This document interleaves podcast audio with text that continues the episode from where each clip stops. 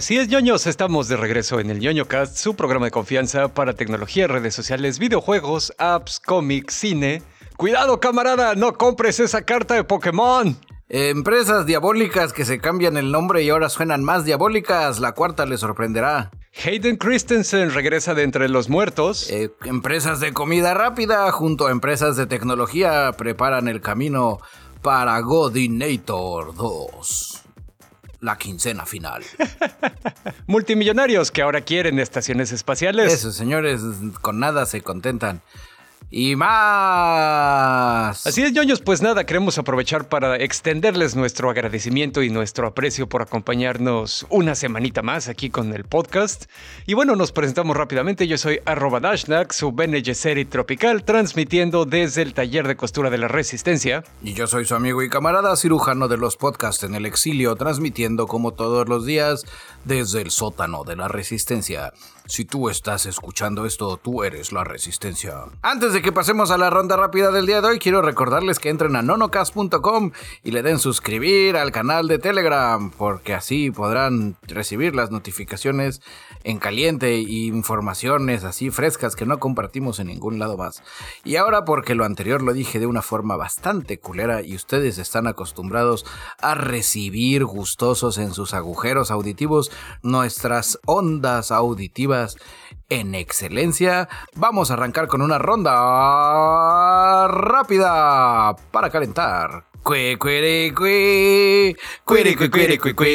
Así es, ñoños, y pues bueno, rápidamente para platicarles, hay un panchito que se llama Vinad Audomcine eh, y el gobierno lo está acusando de fraude. Por el gobierno me refiero a Estados Unidos. Oh, no. Y por fraude me refiero a que el gobierno dice que mintió en una solicitud de préstamo por desastres por lesiones económicas. Oh, no. Es un fondo que eh, el gobierno de Estados Unidos puso a disposición de las empresas para tratar de ayudarles ahora que pegó el pedo de la pandemia de COVID, ¿no? Total que este cabrón agarró, pidió un préstamo y dijo que tenía un negocio desde 2018 con 10 empleados y que producía 235 mil dólares al año. Hasta ahí todo suena bien. Ajá, ok. Con base en esta documentación, este, le dieron un préstamo por 85 mil dólares. Se lo dio la Administración de Pequeños Negocios. Ahora ya lo cacharon al hijo de su puta madre y resulta que de esos 85 mil dólares usó 57 mil 789 para comprar una carta rara de Pokémon. ¿Qué? Ajá. Sí, no, y, y no sabemos qué pedo o sea, porque ni sabemos qué carta es. O sea, de ser un Charizard. Ajá, o, si la compró para revenderla así carísimo, lo que sea, o el cabrón se deschavetó por la presión de estar encerrado en su casa. bueno, pues al final, por su pendejada de este camarada, se enfrenta a una pena máxima de 20 años de cárcel y una multa de 250 mil dólares. Facebook la empresa que tiene a su vez a Facebook, a WhatsApp, a Instagram, WhatsApp, Oculus y demás, ya no se llamará Facebook. Lo predijimos aquí en el episodio anterior, técnicamente no fue una predicción, no le atinamos a ninguna de nuestras teorías de cuál iba a ser el nombre, la creatividad fue infravalorada, se llamará Meta. Obviamente haciendo alusión al metaverso. Eh, Zuckerberg ya dijo que se va a poner bien chingón, que aguanten, que van a ver, que va a ser así como, como todo lo que debió de haber sido desde un principio, pero con más invasión, no, con más pues más visual, más realidad visual aumentada. Mucha gente está mencionando que va a terminar siendo algo así como un Roblox inmersivo. Conoce a Pet Society. Y bueno, camaradas, seguramente recordarán la película que salió en Netflix, Quiet Place, que se llamó por acá Un lugar en silencio. Buena película. Eh, ya salió incluso la segunda parte, también dirigida por este, ¿cómo se llama ese camarada? Krasinski, ¿no? Que es el güey que es el protagonista en la primera.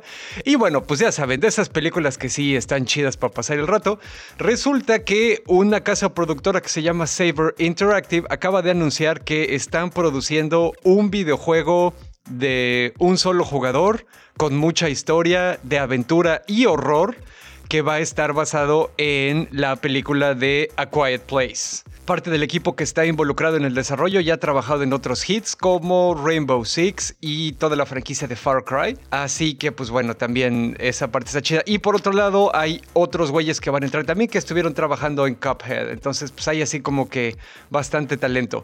Todavía no sabemos más detalles, no sabemos dónde va a estar disponible. Va a ser historia original, no va a ser una repetición de la película. Eh, cito aquí al estudio que dice que el juego capturará el suspenso, la emoción y el drama por el que es famosa esta serie. Y a finales de año parece que vamos a tener más información al respecto. Es una franquicia que la última película no me gustó cómo terminó. Pero bueno, una cosa que sí me gustó en la ronda rápida nacional, bares y discotecas de Cuernavaca, Morelos, determinaron eliminar el reggaetón y la música de banda para evitar la apología del delito. Ok. Poco a poco nos convertimos en ese futuro distópico que, los reggaetoneros y los gruperos quieren. Donde el, el, corrido y el reggaetón serán música prohibida. A huevo. Ahí sí, fíjate que sí me pone a pensar como que de dónde sacaron sus datos o lo que sea. Digo, aquí en este podcast, pues en realidad creo que no nos gusta ni la banda ni el reggaetón, pero pues tampoco somos... Pero nos gusta menos las prohibiciones. Exactamente, tampoco somos de esas personas que dicen que el Estado debe meter la mano en todo. ¿no? Mucho menos en esas cuestiones de libertad personal.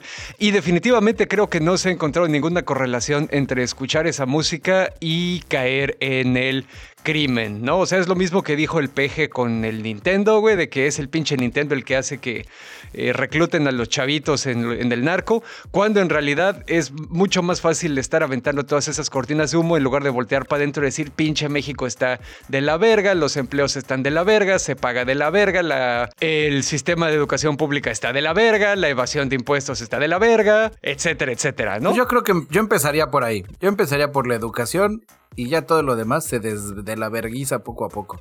Al final la decisión la tomaron porque alguien piensa en los niños.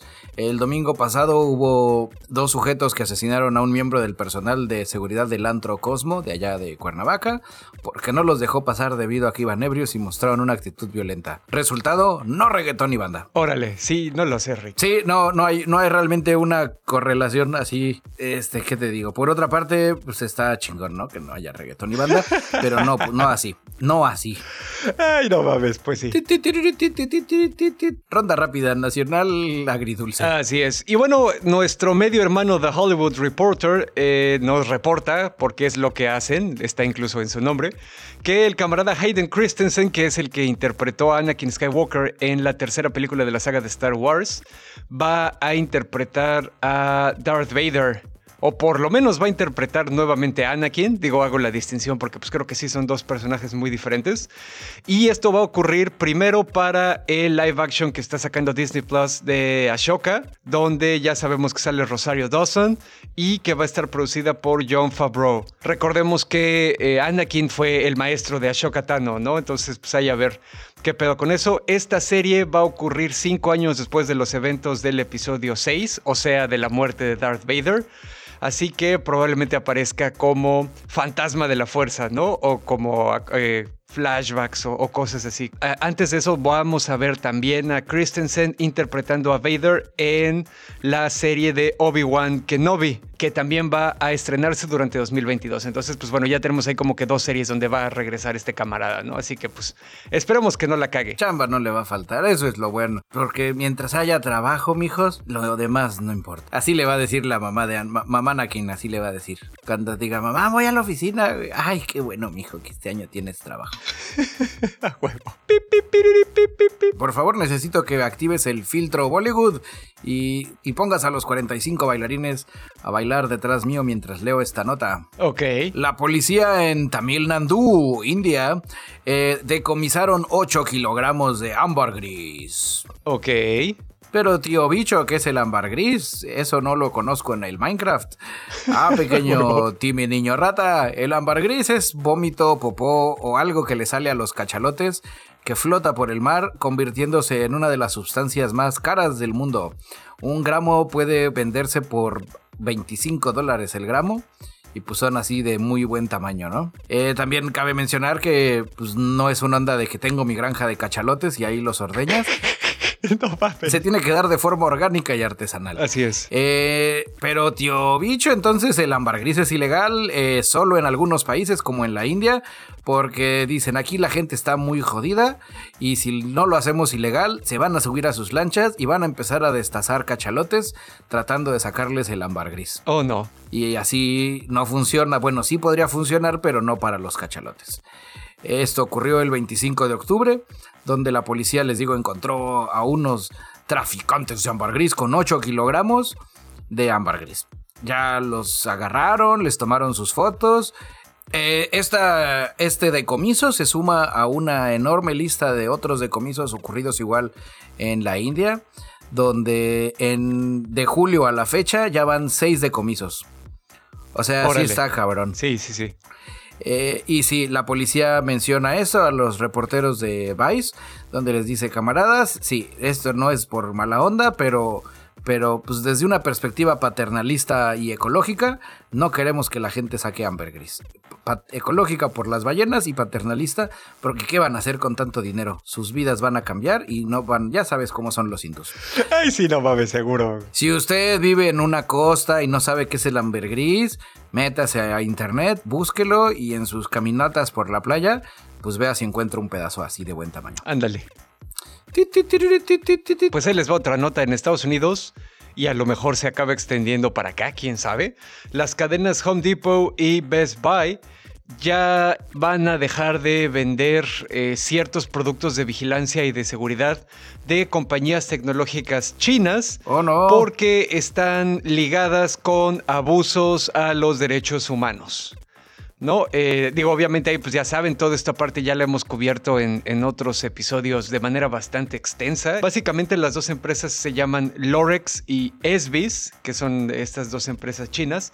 Aquí el caso es que Lorex es, por ejemplo, una subsidiaria de una empresa que se llama Dawa Technology y Esbis es una subsidiaria de otra marca que se llama Hikvision. Ambas compañías fueron relacionadas gracias a un reporte que sacó Los Angeles Times, en el que eh, estas compañías están proporcionando software de reconocimiento facial para identificar a los uigures. Ya saben que traen pedo contra ellos. El villano de la temporada. Exactamente. De hecho, hay, hay documentación de que en el tour que le dan a los clientes potenciales y en la guía que les entregan, el software dice, o bueno, le hacen así como que la mamada al software de que sí puede identificar a las personas, no solo así como que esta persona se llama tal, sino también hacer distinciones grupales basadas en la raza o bueno, en el grupo étnico. Sí, casi, casi le, le, ponen un asterisco así donde tenemos una modalidad tiene usted que activar el, modo reconocimiento políticamente incorrecto. Exactamente, sí. Y, con eso. Sí, sí, sí, no mames, güey. Y aparte también estas cámaras ya se instalaron en mezquitas y campos de detención en Xinjiang, que ya les habíamos platicado sobre esas ciudades, donde tienen campos de concentración donde están metidos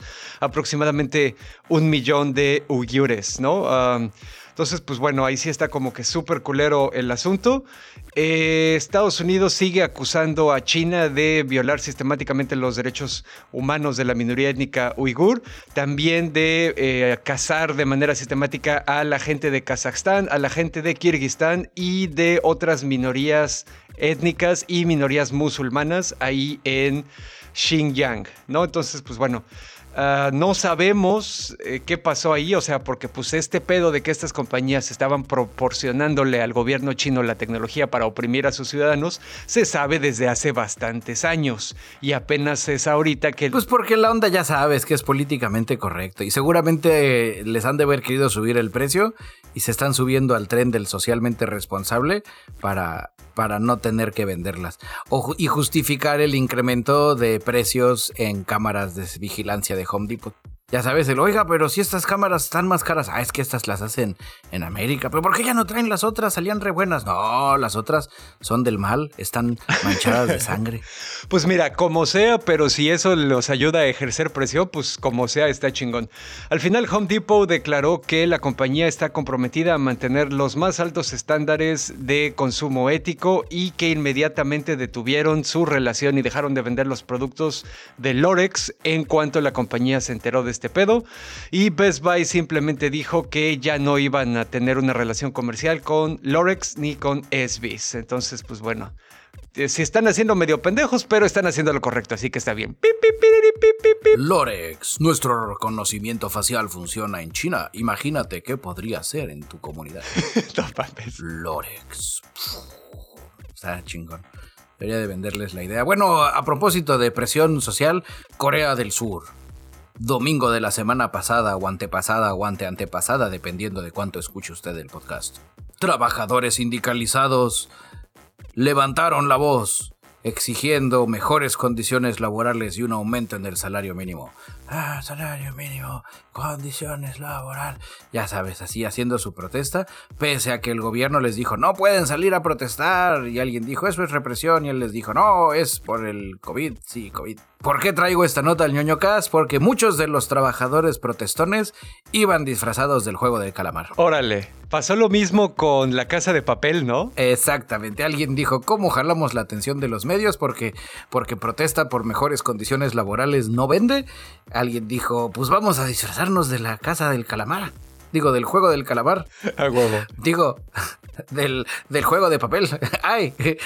Y ya sabes, salieron, hicieron el pedo, no han ganado la protesta, siguen sin respuesta, pero llegaron al ñoño cast. Éxito, camaradas, oprimidos, trabajadores, sindicalizados. Así es. Eat the Rich. Y bueno, camaradas, yo creo que con eso ya terminamos nuestra ronda rápida. Ya se siente calientita nuestra garganta. Ay, ya la siento que estamos menos ñangos. Usted está informado. Y ya, hoy no hay producción de nadie. Y bueno, pues rápidamente para platicarles que Samsung acaba de reportar sus ganancias del tercer cuarto del año de 2021. Y está cabrón como aún dentro de esta pandemia que tiene paralizada la actividad económica y como hay un montón de gente que está de alguna manera perdiendo el estándar de vida que tenían antes, aún así Samsung nos platica que obtuvo un ingreso de 73.98 billones con B de burro de wons coreanos. Eso se traduce a, 63.1 mil millones de dólares. O sea, es un chingo de dinero. Órale, no, pues es, sigue siendo un verguero. Exactamente. La cantidad es 10% superior al mismo periodo del año pasado, nomás para que te des una idea. Y básicamente, eh, pues Samsung aquí nos platica que eh, hubo varios factores que ayudaron a que obtuvieran tanto beneficio, aún teniendo en cuenta la escasez de chips y semiconductores que está ocurriendo en el momento. Eh, la primera es que hay mucha demanda de computadoras porque un montón de compañías empezaron a implementar programas. Ya están chambeando en sus casas. Los godines han abandonado las oficinas y las aldeas Godín Exactamente. para trabajar desde sus hogares. Exactamente. También eh, han estado vendiendo RAM para servidores y bueno, eso es un poco lo mismo, ¿no? Como se están implementando esquemas de trabajo desde casa, pues también de repente se necesitan servidores. Entonces, también han estado comprándoles un chingo de esos componentes que producen, ¿no? Eh, ellos dicen que sí vieron venir la escasez y que pues entonces de alguna manera como que se prepararon y han estado así como que tuiqueando sus expectativas de producción para poder seguir obteniendo dinero sin dejar de producir y sin quedarle mal a sus clientes, ¿no? Otra cosa que dicen que les eh, dejó bastante dinero es obviamente su línea de teléfonos, tanto los gama baja y gama media, como los gama alta, ya saben, el, este, el Galaxy S. ¿no? Y también que dentro de esta categoría pues ya están los dispositivos estos plegables, el Galaxy Z Fold 3, el Galaxy Z Flip 3, ¿no? Uh, ¿Qué más? Finalmente también... Sí, pero la, la, lana al final les llega del, de, la, de, la, base de la pirámide, del gama media, gama baja. Y, y siendo honestos, yo no he visto un Fold todavía. Así de que no mames, este güey trae el Fold, güey. Y sí he visto un chingo de gama medias y gamas bajas. Sí, de acuerdo. Pero pues digo, como sea, sí le encontraron por dónde, ¿no? Finalmente también que no se nos olvide que Samsung hace pantallas para dispositivos móviles que luego de repente le vende a otros productores también. Entonces, pues bueno, de ahí también salió eh, bastante dinero, ¿no? Como por esa rama de sus negocios. Y pues bueno, finalmente eh, nos cuenta Samsung que están bastante optimistas respecto al cuarto cuarto del año y también para el próximo año. Sin embargo, no dijo así como que cómo planeaban seguir sorteando la situación de la escasez de chips y semiconductores. Dicen que sigue esperando todavía una demanda elevada de computadoras personales y de servidores por la onda del el teletrabajo, ¿no? y también que van a empezar a producir componentes para teléfonos con 5G. Entonces, pues para vendérselos a otras compañías que los necesiten y también sacar varo de ahí. Y pues ahí está la nota. Eso sí fue mentalidad de tiburón y no mamadas, camaradas. Eso, pero pues llega a ser lo mismo. Es que es una empresa ya tan grande que está muy cabrón que la caguen, güey. Pues sí. El, el tema que decía, no sé, la nota anterior de los trabajadores, no dudaría que algunos de esos trabajadores sindicalizados exigiendo mejores condiciones laborales, pues les tocaran ahí una mordidita en Samsung también. Seguramente. Oye, bueno, hablando de este trabajadores sindicalizados o no sindicalizados que demandan mejores condiciones laborales, ¿qué nos ibas a platicar de McDonald's? ¡Ay! Yo les traigo un. Ay, espérense, déjenme, me sacudo un poco lo chairo comunista porque creo que es porque me puse una sudadera roja hoy. Este... Bichotopia. Sí, no, no, no, está cabrón, güey. La revolución Godín se avecina. McDonald's e IBM están chambeando en ver de qué forma actualizan los Automacs de diferentes países para que funcionen con inteligencia artificial. Órale, ok. En sus Mac D Tech Labs. Ya están viendo con IBM para que echen a andar un sistema donde tú llegues, te estacionas así, ya sabes, en el Automac y en vez de que haya un panchito mal pagado atrás, pues ahora ya nadie, nadie pagado y simplemente sea una voz que te diga, ¿qué onda? ¿Qué te doy? Y tú, ah, sí, una Big Mac, ¿dónde esto? Oh, claro que sí. Y ya salgas y te den tu hamburguesa. Eliminando el factor humano. Como todas esas películas robots distópicas donde la máquina, saca, donde Ultron hace sus cuentas y dice, mi trabajo es proteger todo y para protegerlo tengo que eliminar a los humanos. Así les va a pasar en McDonald's. Ya en Chicago están las primeras pruebas. Ahí es donde tienen la sede de la casa matriz de McDonald's. Desafortunadamente no pude ahorita que estuve por allá ir a ver qué tranza, pero los primeros reportes han sido beneficios sustanciales, tanto como clientes como para su propio personal. Ok cómo gana el, personaje. Bueno, digo, si no han corrido a nadie y los ponen a hacer otra cosa, pues a lo mejor. O también, digo, están, está, se juntó ahorita creo que la tormenta perfecta para implementar algo así por la falta de, trabajadores. Pues sí. Donde no te, tengo el, el McDonald's trabajando con un 60% de empleados, implemento esta chingadera y hasta los mismos trabajadores van a decir, ay, qué bueno, ya no tengo que estar operando el automac. Pues sí, también. No, y bueno, pues ahí a ver qué onda, ¿no? Volvemos a lo mismo. Si ahorita también en Estados Unidos y en algunas otras partes del mundo está como este movimiento de que todos los trabajadores que se dedican al servicio al cliente o a lo que se ha mal denominado el trabajo no calificado, eh, están resistiendo la tentación de regresar a trabajar a empleos mal pagados, ¿no? Pues bueno, este es, esta acción de McDonald's y de IBM podría ser la primera salva en la guerra, ¿no? De alguna manera, porque sí fue también un pedo de, ah, no quieren trabajar, pues órale, entonces ya no necesitamos seres humanos.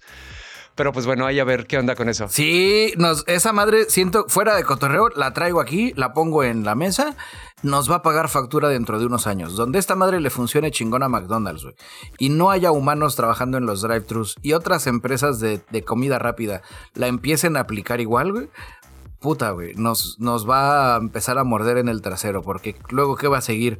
Van a seguir eh, call centers, van a empezar a seguir donde la máquina cada vez ya no necesitas el, el robot Terminator de verdad, sino simplemente es una computadora a la que le hablas y te resuelve el pedo, güey. Correcto. No sé, no quiero, no quiero comenzar la revolución humanista, salvémonos de los robots. Si no resuelven primero la redistribución de la riqueza, no se pongan exquisitos a tratar de, de meter soluciones que nos van a regresar a morder en el trasero. De acuerdo.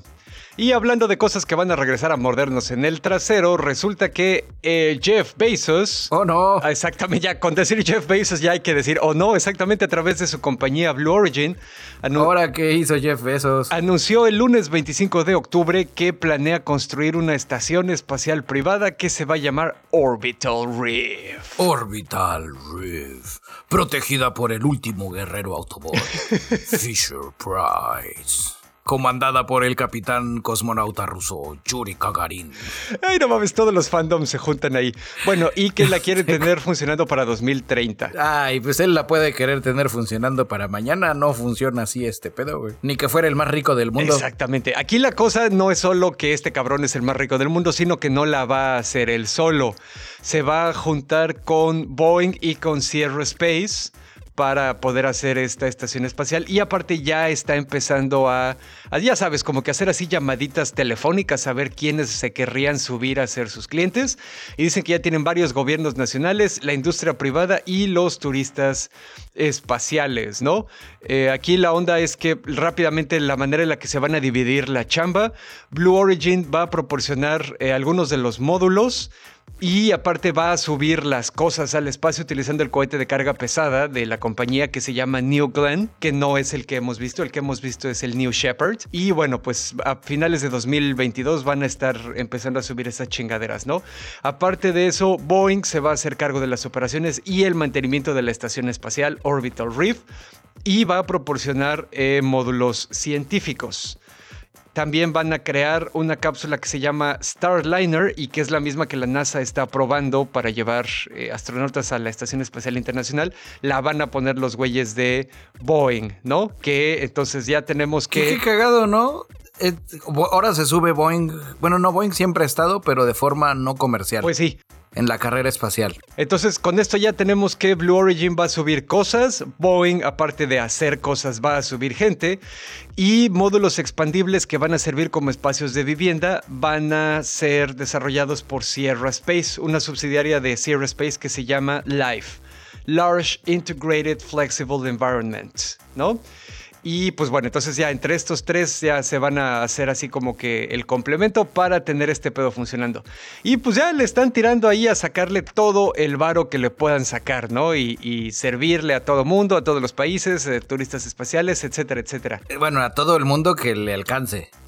A todo el mundo que pague, que pague su boleto, digo, porque pues esa madre no se construyó sola. Por supuesto. Acá sabes cuál es la, la onda que me da mucha curiosidad de la mórbida, así ya sabes, de, de, la de por qué no están haciendo el pedo como debe de serlo, güey. A ver. Eh, estaba leyendo, haciendo el combo de los problemas que tuvieron con la Crew Dragon de SpaceX. Ajá. ¿Te acuerdas? En el primer viaje turístico, la sexicomedia espacial, hubo pedos con el excusado, güey. Bueno, resulta que además de pedos en el excusado, eh, hubo pedos con la orina también, güey. O sea, que oh. hubo pipí de astronauta flotando debajo de la cabina durante las misiones. y pues nadie se dio color, güey. Ok. Y, regreso a lo mismo, güey. Son detalles de ingeniería que tal vez la NASA lo ve más como una... La NASA siento que... La NASA y, y Roscosmos lo ven desde una perspectiva... Tienen disciplina militar estos güeyes y tú les dices... Tu camarada tendrá que chuparte la popó para que no flote, güey. Pues lo hacen. Sí, comandante. Sí, a huevo, son más warriors. Sí, son warriors, güey. Y sacas el culo por la ventana y cagas al espacio, güey. aunque se te congele el chiquisriquis. Claro que sí, mi camarada. Ya sabes, mi comandante, es e, en, en, cuanto ya empiezas a meter el factor civil, desde una onda más turista, desde una más... Así, creo que van a tener que retrabajar en muchas cosas de ingeniería. No entiendo por qué el excusado de la SpaceX no funcionó. Eh, fuera de la tecnología rusa que deja de funcionar por otros factores, güey pues nunca hemos visto misiones de la NASA donde, bueno, sí había una donde hubo hasta un mojón volador, pero lo arreglaron y ya quedó, güey. Te enchufas esa madre, te succiona la popó, güey, y San se acabó, güey. No sé, tengo ahora mis dudas sobre qué fallos nos van a traer las nuevas misiones espaciales ahora que quieran construir algo más grande que una navecita. Y que son cosas que tú sientes que de alguna manera no tienen previstas porque no hay un precedente de civiles esperando comodidad yendo al espacio. Sí, y porque los civiles, la neta, cada quien es medio especial para sus cosas. No sé si, y, cuando digo sus cosas es para cagar, güey. ya sabes, habrá, habrá quien le guste, no, pues a mí me gusta, este, yo me le echo así rapidito con el excusado lo más alto que se pueda. Yo, no, a mí me gusta más bajito, güey. Y yo, este, eh, primero me asomo, luego me limpio y luego le jalo. Yo, no, yo, yo me jalo, le limpio y ya sabes. Es, está cabrón. Y son cosas súper básicas, Porque la comida, al final de cuentas, en el espacio, pues la resuelves, ¿no? Con pastillas, este, protein shakes, tacos de canasta, Claro, güey. claro. No sé, güey. O sea, hay, hay muchas formas, güey. Pero, pero cagar está más cabrón, güey. Ay, no. O sea, yo, yo- yo así. eh, el día que me vuelva, este, no, tal vez no director, sino consultor de alguna onda de estas que van a ir al espacio, güey, en, un, en el pizarrón, mi primera prioridad es va a resolverse el es resolver el pedo del baño. Y la nave se va a construir alrededor del excusado, güey. Así, ya lo logramos. Ahí está. Y, y necesitamos tanto espacio. Ok, ya, ponle, ponle una cabina, güey, que no nos ahoguemos sin oxígeno, güey, turbinas y, y escudo de reingreso, güey. Ok. Esa es mi, mi muy humilde opinión. Pues sí, no, no me parece descabellada tu objeción de ninguna manera. y a propósito del espacio, porque lo de hoy es el espacio, güey, este, los astrónomos, inspirados en el ñoñocast y la historia de la doctora australiana que inyectó bacterias muertas, pusieron calle 13 y ahora quieren cultivar con la bacteria para que dé vuelta como máquina de feria en Marte. este, ya están, están es lo, eh, ahí para que veas, es de ese tipo de sol- resolver, resolver problemas. Ay, el pedo de ir a Marte es que luego no podemos regresar porque pues allá no hay gasolinera y cómo le echamos gasolina al cohete de regreso. A huevo. Van a mandar, quieren hacer un envío de bacteria, que la bacteria produzca el combustible de cohetes, güey.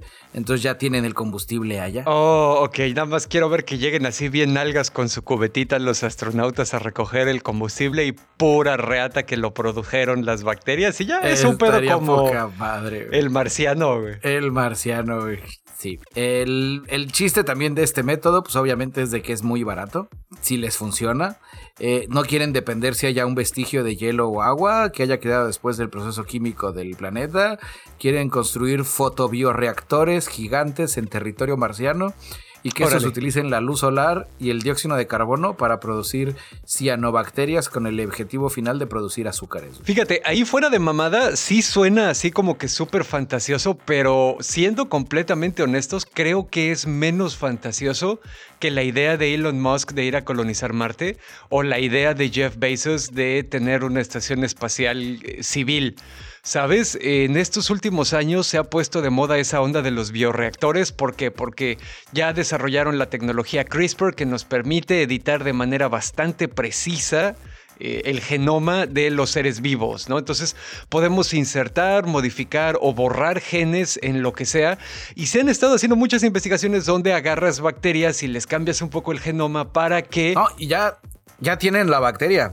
La bacteria se llama Escherichia coli, mejor conocida como E. coli, Ajá. que es capaz de convertir las azúcares en un propulsor específico para cohetes que ellos necesiten. Exacto, la bacteria E. coli está en todos pinches lados y es una de las que se agarran mucho para modificarla. La han hecho producir insulina, güey, la han hecho producir seda de araña y así un chingo de cosas. Entonces te digo, para nada está descabellado el pedo. Aquí la única onda es asegurarse de que llegue a Marte y ponerlas a chambear, güey. Pero sí, no, no, no lo veo descabellado. Sí, no, y, y- y que llegue.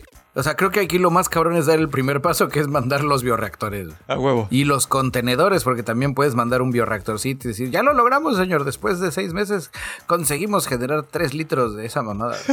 A huevo, güey. Y ahí les va un poco de matemática por si usted es, es, es de esos que les gustan las matemáticas. Eh, de acuerdo a nuestro medio hermano Daily Mail, eh, para ir y regresar son 30 toneladas de metano y oxígeno líquido. Ok. O sea, para ir y regresar. Y tampoco es así en chinga y, con, y sin el aire acondicionado. ya sabes, es así. Ponle 30 toneladas de metano y oxígeno líquido, güey, y en chinga, güey. Ponla en, pon el cohete en quinta, güey. Ajá. Y no vayas a frenarte en los pueblitos, güey. Así. Y ya llegamos y ahora le enchinga la vuelta, güey. Agarras la órbita y de retache, güey. Ok, ok. Porque no hay gasolinera hasta llegar a la Tierra. A huevo, sí. Está cabrón, güey. Es- pero me, me me agrada. Y como dices tú, siento más viable el que empecemos a hacer ondas así de producción de lo que necesitamos en otro planeta en lugar de, de ir y regresar. Pues sí, digo, también hay, a ver, eh, como dice el dicho de los abuelitos, ¿no? Del dicho al hecho hay mucho trecho.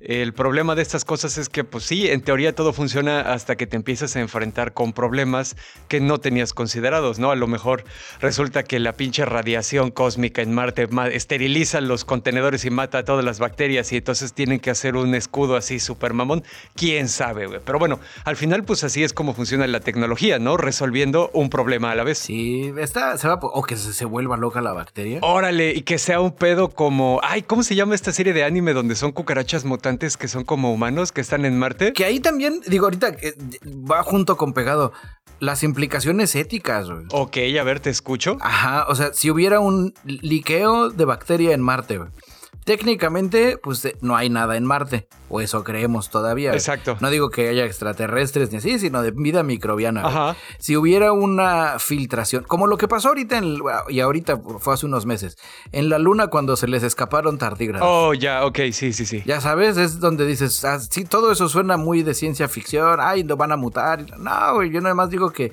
que ensucien lo demás, güey. Es, es como si es como la, solución australiana contra, contra los conejos. Oh, no, hay muchos conejos que trajimos nosotros. Este, sí, hay que resolverlo, traigamos zorros. Sí, a huevo. Y, oh, no, los zorros, ahora hay que traer, de, pues, güey, estás, no sé, si no hay una garantía de, de que no le vamos a dar en la madre ahora a otro planeta, pues, pues, que se aguanten un poquito. Pues ojalá hagan bien su chamba los güeyes de la NASA, definitivamente. O, la, o quien sea de la iniciativa privada que esté metido en este pedo. Pues hay de todos, güey. Están todos metidos. Este, ahorita, por si usted quiere ir a buscar chamba, güey, es el Instituto de Tecnología de Georgia, el que está liderando esta onda de lo de las bacterias. Pues bueno, pues ya quedamos ahí, camaradas.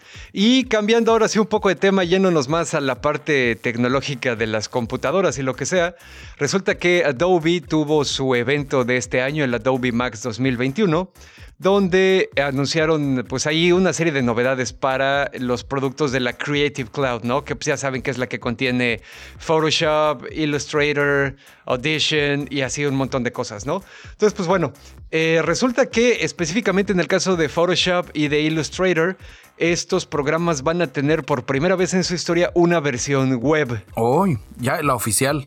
Sí. Porque había habido como mock-offs así de...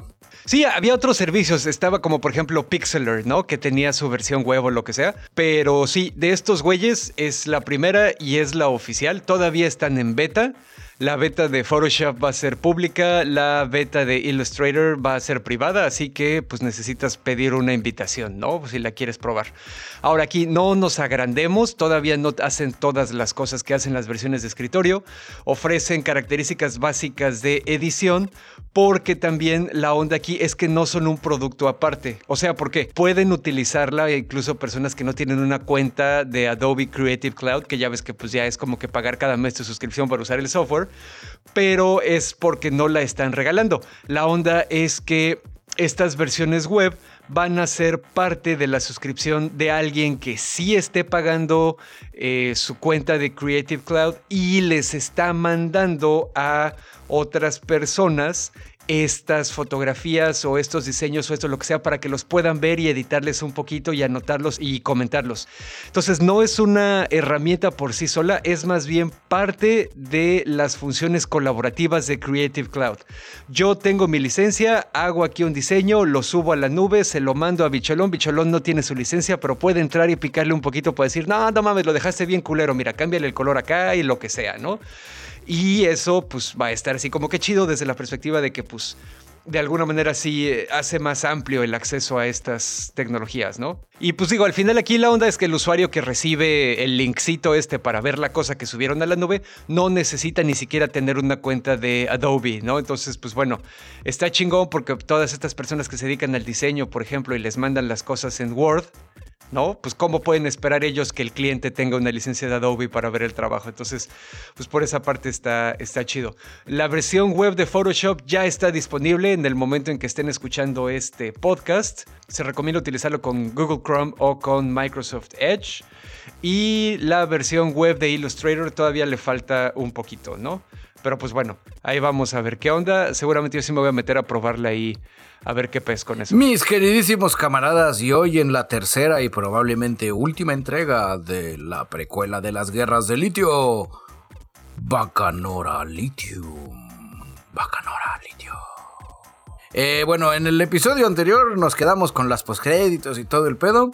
Eh, voy a platicarles sobre Bacanora Lithium, que es la empresa que se dedica a la extracción de litio. Empezó a hacer sus operaciones en la administración de Felipe Calderón. Ajá, Y ya ahorita que está con lo de Andrés Manuel y que Andrés Manuel dijo a la verga, los pastores con el litio, hasta el litio va a ser de México, van a ver, yo lo tengo yo visto. Pues, diantre. Eh, eh, entré en una onda donde creo que ahora sí se necesita un reportero de verdad. eh, porque me empecé a topar con bastantes paredes.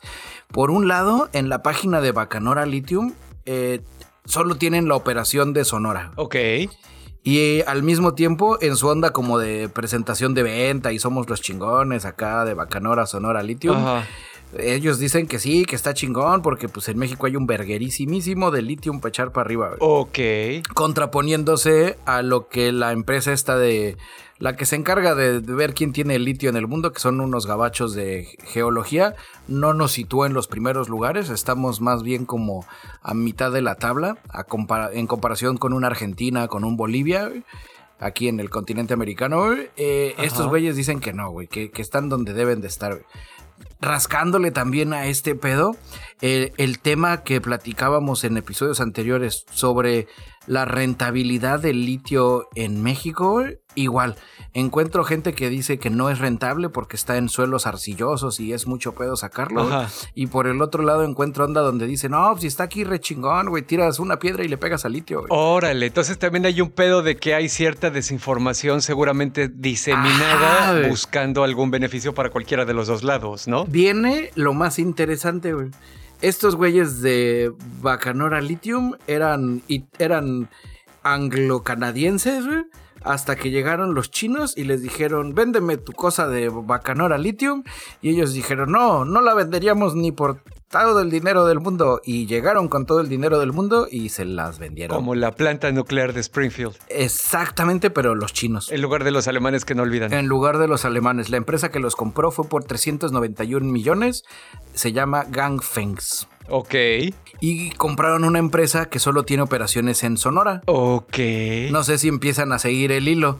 Es donde empiezo a creerles más a esta banda de, de Bacanora de que en realidad sí hay un chingo, güey. Ajá. Porque o, o les tiraron un pitch muy cabrón a los de Gangfengs. Y alguien de Gangfengs dijo, sí, a huevo, dicen que están en la más chingona. Sí, a huevo, cómpralo. Yo creo que sí de haber mandado a alguien, ¿no? Así, eh, ve y ráscale ahí un poquito a la tierra a ver cuánto sale. Sí, sí, claro que sí. Sí, es- está cabrón, güey. Por otro lado, la gente de Bacanora está dando por hecho de que su concesión minera se va a respetar pese a lo que Andrés Manuel dice. Y están anunciando con bombo y platillo la apertura de su la nueva planta más moderna del mundo que estará en México para la extracción del litio, que responde el problema que tú decías sobre la tecnología y la rentabilidad. Ajá. Y me hace pensar que tal vez para nosotros, simples mortales, pues está cabrón y no es rentable sacar el litio como lo tienen.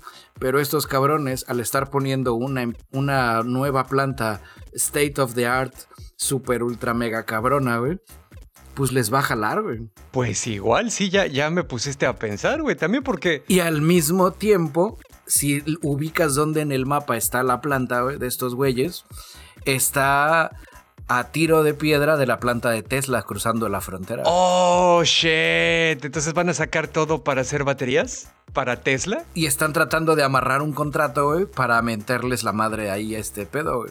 Para poderla clavar acá, güey. O sea, para clavar allá, perdón. Sí, sí, sí. Y no solo venderles la materia prima, sino están trabajando también en el desarrollo de no hacer el Tesla, pues, o no hacerle la batería, pero dejárselos prácticamente litio procesado para que casi, casi nada más con eso rellenen la batería. Órale, no mames, güey. Está, eh, está muy cabrón, güey. Por el otro lado, y esta nota salió hace poquito, güey.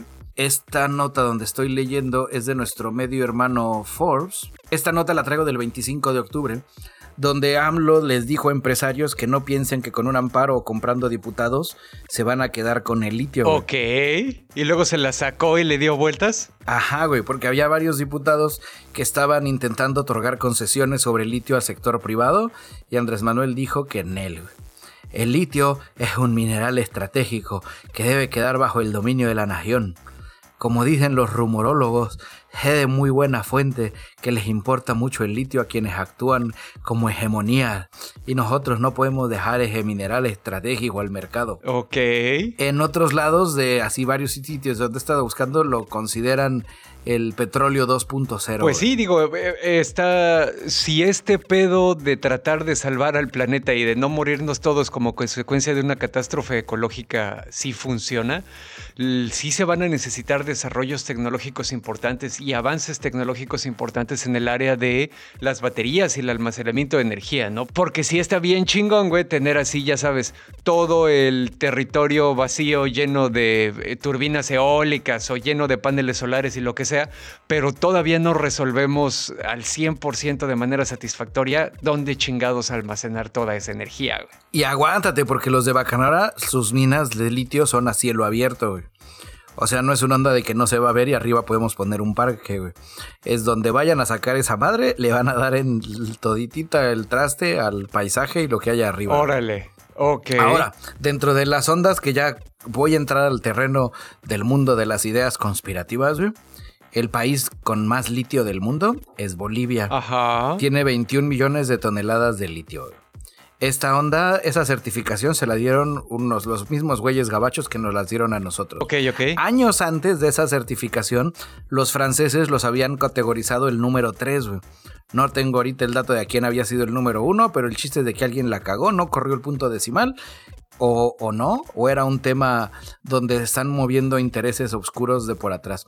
El chiste es de que cuando fue Bolivia este pedo de litio, Evo Morales armó todo un plan super mega chingón para lo del litio. Desafortunadamente, amigasazo, mejor conocido como Evo Morales, pues lo chisparon a la verga y ves que tuvo que pedir asilo. ¿En dónde pidió asilo primero? En México. Ajá, güey. Lo que sigue ahora, dentro de mis predicciones, es que vas a ver cómo, al puro estilo de Nick Fury llamando a la capitana Marvel, Andrés Manuel va a sacar su Viper y le va a echar un pitazo a Evo Morales para que le ayude a asesorarlo con lo del litio. Ok. Está, está muy cabrón. Fuera de cotorreo, ya haciendo el pedo de, de lo del litio, creo que eh, eh, ahorita rascándole y no con un trabajo de investigación digno de un Pulitzer, por encimita y usando, ya sabes, Google y leyéndole y tratándole de hilar, güey, está mucho más cabrón de lo que pensaba. ¿Te refieres a que hay como que muchos más intereses enredados? Sí, güey. Es, es, es un pedo donde es un recurso no renovable y que lo estamos consumiendo como si fueran chicles. Estaba leyendo ahorita, te doy el dato. Tesla, según reportes de mayo de este año, consume 18.700 toneladas métricas entre 500.000 coches. O sea, es un putero, güey. Y el año pasado, por ejemplo, Tesla firmó un contrato con una empresa china, güey, con Gangfeng Lithium, casualmente, la misma que compró Bafamora, ¡Oh! asegurando 88 mil toneladas de litio chino. En julio de este año, Tesla patentó su propio método de extracción de litio. Güey para su propio proceso. O que a lo mejor podrían querer utilizar acá en la planta de Sonora, si es que... Ajá, te digo, todo se empieza... Eh, eh, eh, estoy a nada de poner un pizarrón de corcho, güey, con fotos e hilos. a huevo, güey pues vamos a tener que seguir atentos a ese pedo a ver qué onda. Y hablando de guerras por recursos no renovables valiosísimos, pues nada más para contarles que efectivamente yo ya vi Dune también. Eh, sí me jugué la vida para irla a ver en IMAX, pero chingue su ah. madre. Y sí, no mames, es todo lo que esperaba de esa pinche película y más. Denis Villeneuve, el director, es claramente una persona que tiene súper bien definida su visión artística, sus obsesiones, sus intenciones, la escala. Cuando lo comparas, por ejemplo, con la película original de 1984, la de David Lynch la escala, e, el, tamaño, lo grande de cómo ocurren las cosas en esta nueva versión sí es abrumador y sobrecogedor. La narrativa está armada súper chingón. Todo mundo, como bien dijiste, bicho, todo mundo actúa muy, muy cabrón. Pinche Batista tiene como tres líneas si se la compras. El varón Harkonnen, que es Skarsgård papá, por ejemplo, también está poca madre. Todos, güey, todos, oh, todos. Eh, Poe Dameron, bueno, no es Poe Dameron, Oscar Isaac se la rifa, Josh Brolin se la rifa muy cabrón, este, el chavo Chalamet se la rifa muy cabrón. Esta Zendaya también se la rifa muy cabrón. Todo el pinche mundo actúa súper bien en esa película. Les exprimieron las mejores actuaciones. Mis respetos. La manera tan eh, transparente en la que se están mezclando los efectos CGI con la imagen real en esta película está muy cabrón. Aparte de que es un mérito técnico impresionante, es una manera perfecta para contar la historia. Como dato curioso, dentro de cuestiones técnicas que innovó la película, eh, le cambiaron el color a la pantalla verde para lo que eran los gusanos y utilizaron una pantalla beige que se, se mergeaba en ciertas partes con la arena, haciendo mucho más sencillo el el adecuar al, gusano o adecuar muchas cosas. Ajá. Fueron de los méritos, así que alguien dijo, oh, nunca lo habíamos pensado. Ah, y además de, además de tu mame, ¿sabes quién mama más la película que tú? ¿Quién? Jason Momoa. Ok, a ver, ¿por qué? En entrevista para The Insider platicaba Jason Momoa, voy a citarlo, donde dice, ¿sabes qué? Yo a veces llegaba al set y me sentía como el más pendejo de todos los que estábamos trabajando en Dune. Pues sí, la verdad yo creo que sí. Digo, con todo el respeto que me merece el hombre, sí. Como bien dices, güey, fue Jason Momoa espacial. O sea, no tuvo que interpretar un papel, ¿sabes? Sí, él dice que sus días favoritos eran cuando estaban todos cuando llegaba y estaba, cuando llegaba Javier y luego llegaba Zendaya y llegaban todos y así. Y él decía, verga, estoy con puro güey que sí actúa muy cabrón, güey. A huevo, sí, me lo imagino perfecto, güey. Me lo puedo imaginar con su trenza, haciéndose así la trenza de, no, muchachos, para mí es un honor estar ya solo aquí aunque no actúe. A huevo. ¿Quieren que les traiga un cafecito? Pues bueno, digo, también para no seguirla mamaseando, porque creo que ya no hay mucho más que decir y todavía no podemos spoilearla porque acaba de salir acá en México, entonces solamente les voy a decir si está muy chingona. Si se sienten seguros de ir a verla al cine, láncense al cine a verla, definitivamente. Y aunque no se sientan seguros, aprovechen que ahora, de acuerdo a las gráficas del New York Times, eh, la pandemia va de muy bajada, si no es que de salida. Así es que salga ahora y ya después de que vuelva a subir y regrese la pandemia, pues ya usted ya por lo menos vio Dune. Pues sí. Y bueno, camaradas, yo creo que con esto ya es hora de ir cerrando el podcast, a menos que Bicholón quiera agregar algo más. Yo creo que ya con eso. Yo creo que ya con eso. Les traía una recomendación, se llama Hit Monkey, pero, pero se las voy a dejar así de tarea. Ok, bueno, pues ya saben, Hit Monkey. Y pues ahí les van nuestros anuncios parroquiales. Recordarles que tenemos una nueva landing page en nonocast.com y desde ahí tienen acceso a todas nuestras redes sociales en Facebook, Instagram y Twitter, al ñoño blog, al canal de Telegram donde nos resistimos al algoritmo malvado y a varios lugares también donde el podcast es accesible y también, esto es importante, al Patreon. Ahí en el Patreon yo sí les recomiendo que se den una vuelta. Hay acceso a material exclusivo, a material liberado con anticipación, a material que nunca se va a escuchar en otro lado y a participar en toma de decisiones como las reuniones ñoñas mensuales vía Discord. Aprovechando que estamos hablando de Patreon, pues les quiero dar las gracias a Ángel Delgado, John Walker, Sergio Adrián, Sebastián Bojorques, la familia de los Romo, Ferio Ortiz, Francisco Novelo, Manuel Núñez, Claudia Maya, Víctor Antunes, Clau Borbón, Diego Díaz, Orquín, Juan Antonio, Alejandro Zul Casanova, Eduardo Alcalá, Tampi Loredo, René Bautista, Los Sapos, Rosquillas y a Sergio Ramírez. Camaradas, muchísimas gracias porque sin su confianza este proyecto pues no existiría. Ustedes, camaradas, son la empresa minera que compra otra empresa minera que extrae el litio de mi corazón. a huevo. Y bueno, camaradas, finalmente recordarles que en nuestras redes sociales se van a encontrar de repente clipsitos con video y extractos del podcast que estamos armando para que la banda se informe rápido sobre un tema en específico. Si se los encuentran y les gustan, pues denles una compartida porque todos salimos ganones. Dicho esto, pues nada más que agradecerles que nos hayan acompañado otra semanita de ñoñeo. Este fue el ñoño cast. Muchísimas gracias y yo fui arroba Dashnak, su Bene tropical, transmitiendo desde el taller de costura de la Resistencia. Y yo soy su amigo y camarada cirujano de los podcasts, Bicholón.